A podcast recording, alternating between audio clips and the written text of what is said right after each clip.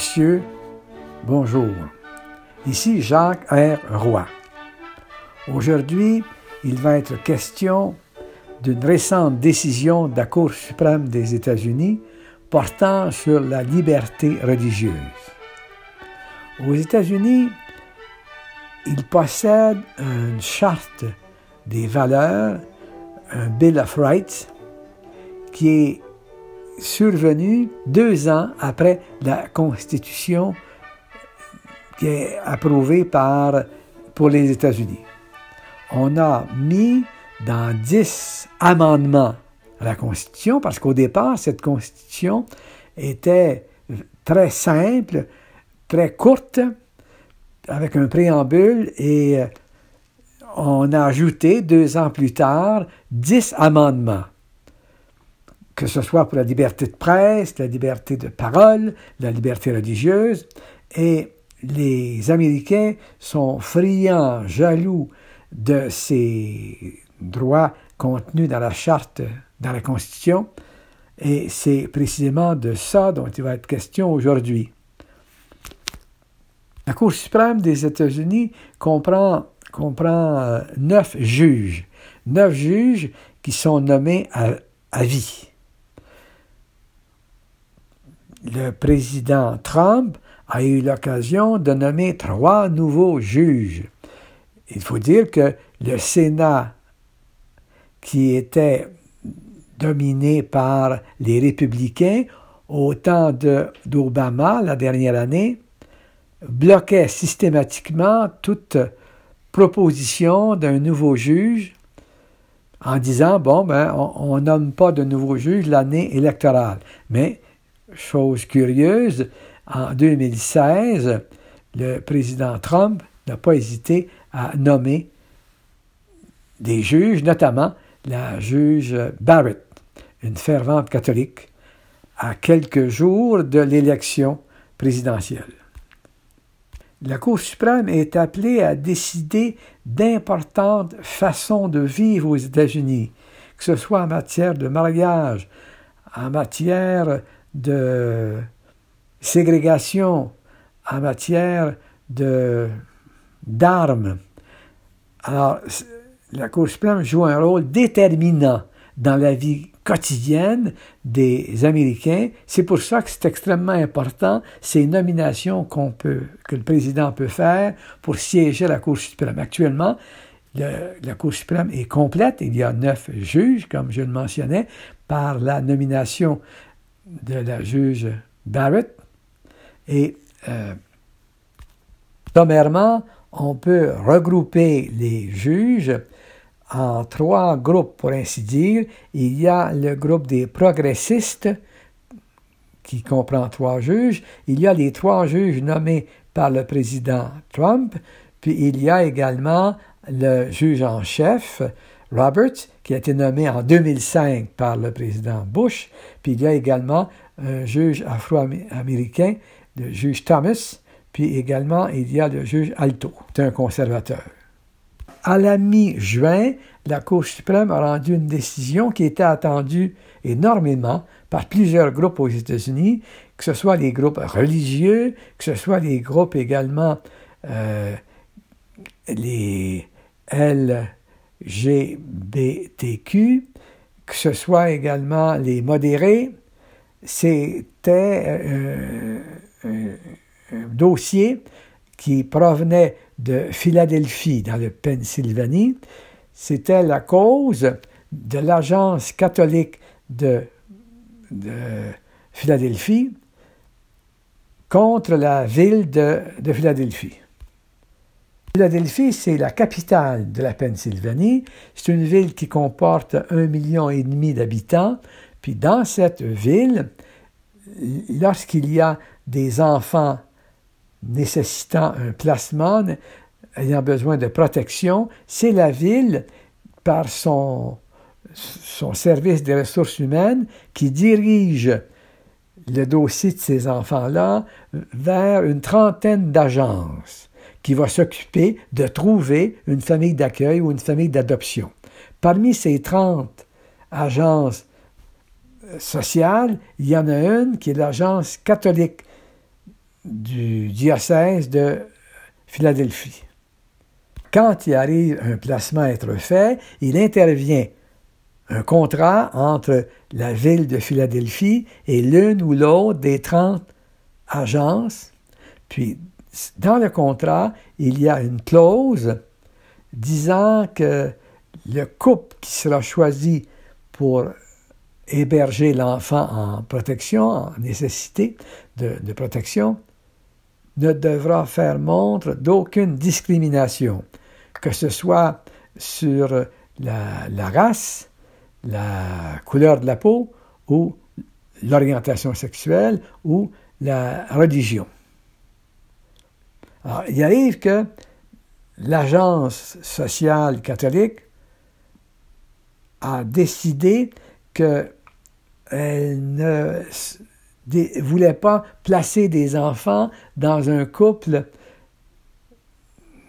où les, partenaires, les conjoints sont du même sexe. Parce que l'agence catholique prétend que les, seuls couples pour elle qui sont valables sont ceux qui sont qui comportent un homme et une femme.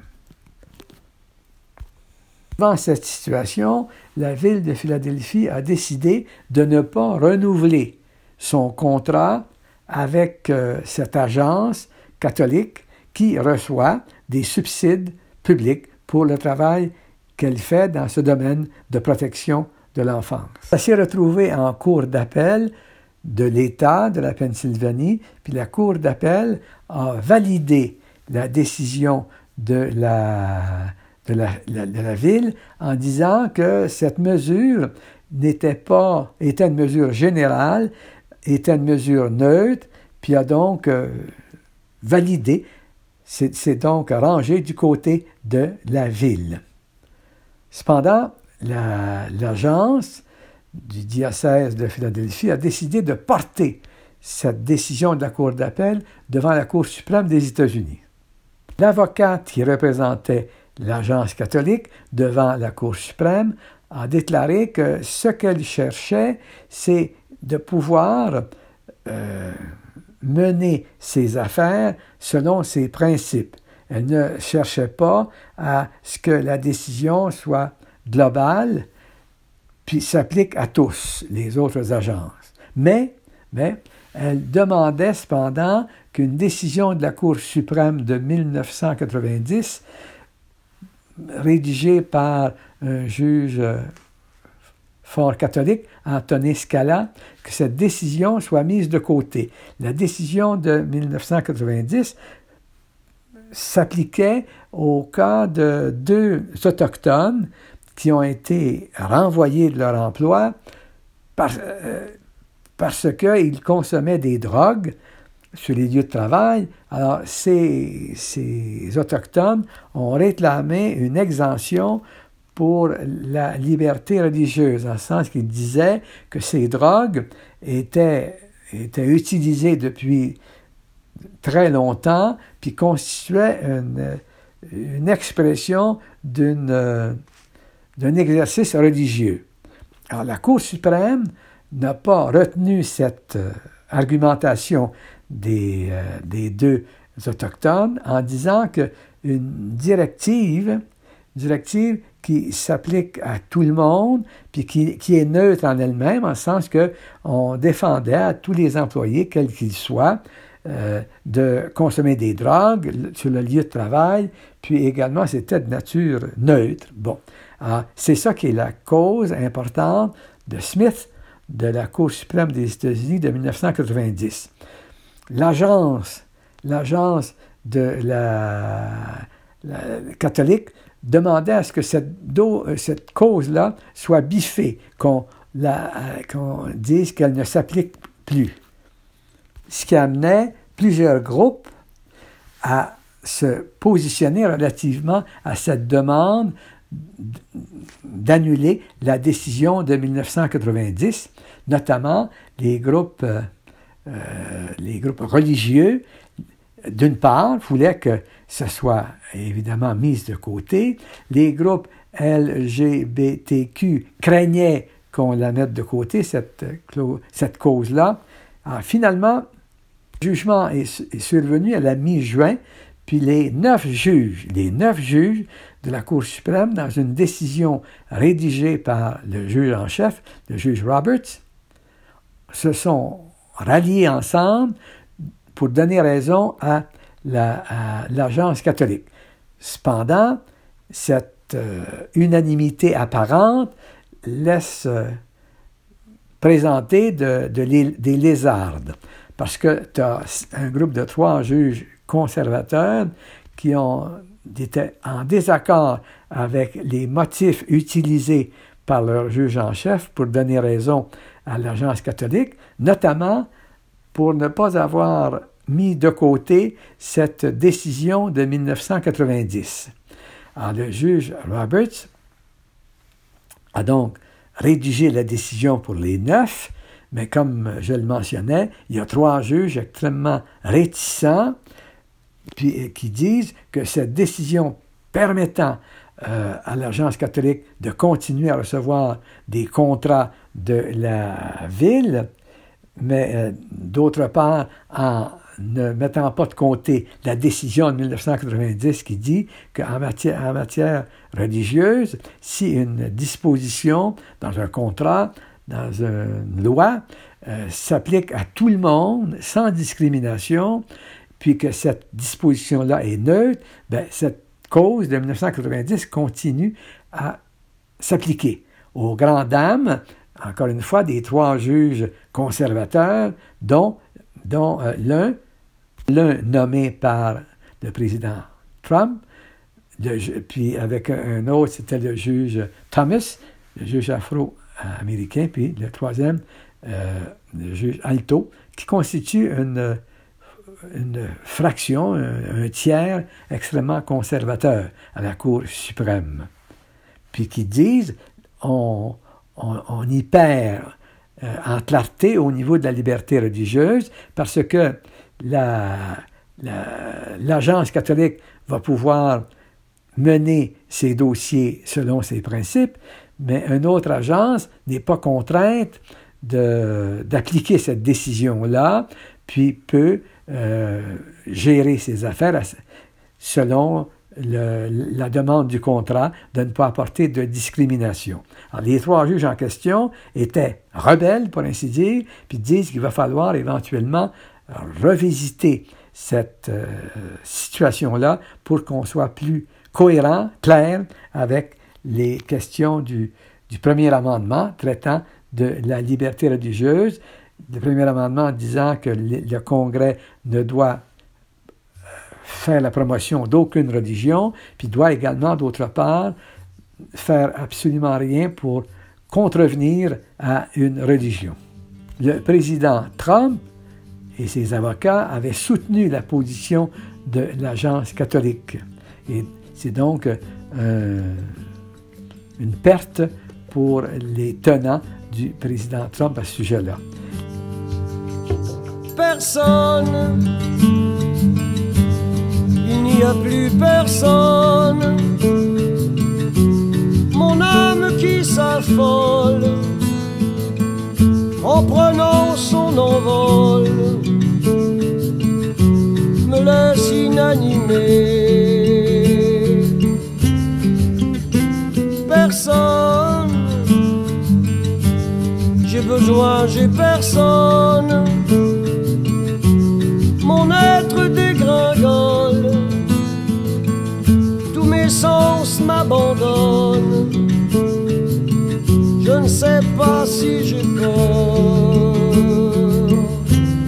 Je regarde dans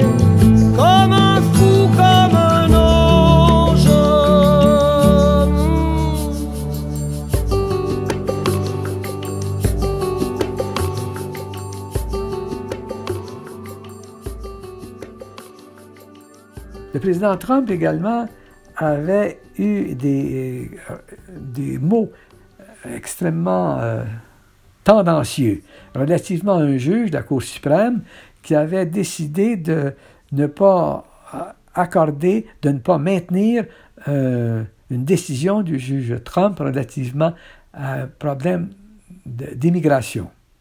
Il avait fait des commentaires en disant que ce juge était un juge d'Obama. Alors, le juge en chef Roberts, dans une rare intervention publique écrite dans le temps de Noël 2018, avait dit, avait écrit que à la Cour suprême, il n'y a pas de juge d'Obama, il n'y a pas de juge de Trump, il n'y a pas de juge de Clinton, il n'y a pas de juge de Bush. Il n'y a que des, euh, juges qui essaient, avec la, meilleure façon possible, de rendre des jugements équitables pour tous. Le même jour où la décision de la Cour suprême concernant l'Agence catholique de Philadelphie était rendue, la Cour suprême également a rendu public une autre décision extrêmement importante relativement à l'assurance publique Obamacare. Dans ce cas-là, c'était la quatrième fois qu'une attaque frontale avait lieu contre le, le régime d'Obama au point de vue assurance. Et dans ce cas-ci, à la mi-juin, la Cour suprême, dans une décision de 7 contre 2, a dit que l'assurance Obamacare était constitutionnelle. Il y a deux juges qui euh, étaient dissidents. Bon, ce qui est à noter, euh, la juge Barrett, qui, avait, qui a été nommée quelques jours avant l'élection du 16 novembre 2020, a été d'accord avec cette décision de maintenir l'Obamacare. On se souviendra qu'elle avait déclaré, avant qu'elle ne soit juge, que euh, c'était euh, euh, un de ses objectifs de démanteler cette loi d'Obamacare. Cependant, lors des audiences devant le Sénat, hein, parce qu'on sait que le président nomme un candidat, un juge, un avocat, puis il faut que cette nomination-là soit ratifiée, soit acceptée par le Sénat. Et devant le Sénat, elle avait dit que relativement à l'Obamacare, elle n'entendait pas euh, lutter euh, à corps et à cri, pour ainsi dire, contre cette loi-là. Et effectivement, ben, elle, a, été d'accord pour, euh, maintenir cette, cette loi d'Obamacare. La décision dans ce cas-ci, concernant l'assurance l'assurance euh, Obamacare, a été rédigée par le juge aîné de la Cour suprême, le juge Stephen Bayer. Cette décision concernant l'Obamacare, qui a reçu l'adhésion de, de la, juge Barrett, puis également du juge Brett Kavanaugh, deux juges nommés par le président Trump, a été rédigé par le, juge doyen de la Cour suprême, comme mentionné antérieurement, qui s'appelle le juge Stephen Breyer, qui est âgé de 83 ans, qui est venu à quelques reprises au Québec, qui parle un excellent français, un excellent français, comme devrait le faire tous les juges de la Cour suprême du Canada pour que les partis puissent s'exprimer devant le plus haut tribunal du pays en français ou en anglais. Il faut dire qu'une pression s'exerce actuellement sur ce juge Stephen Blair, le doyen de la Cour suprême, tel que mentionné, pour qu'il démissionne, même s'il est nommé à la vie. Ah, il faut, comme on l'a mentionné, que les choix émis par le président concernant un candidat à la Cour suprême soient ratifiés, soient sanctionnés, soient acceptés par la majorité des sénateurs. On a mentionné également tantôt que sous Obama, il y avait un juge à être nommé, mais le Sénat, qui était contrôlé par les républicains, ne voulait absolument pas tenir de session pour valider, pour entendre cette nomination. Il y a un juge qui devait être nommé, puis qui n'a jamais été entendu par les républicains. Ce juge-là est actuellement le procureur général des États-Unis. Le gouvernement Biden.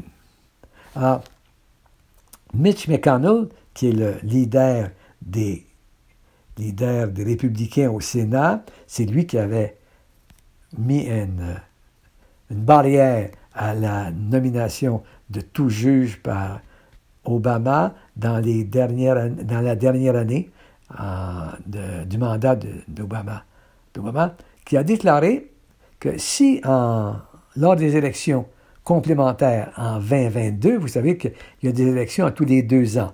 Alors, le tiers des sénateurs est renouvelé pour six ans à tous les deux ans. Puis les, les représentants, 538, sont élus seulement pour deux ans. Alors, ça fait beaucoup d'élections, beaucoup de périodes électorales.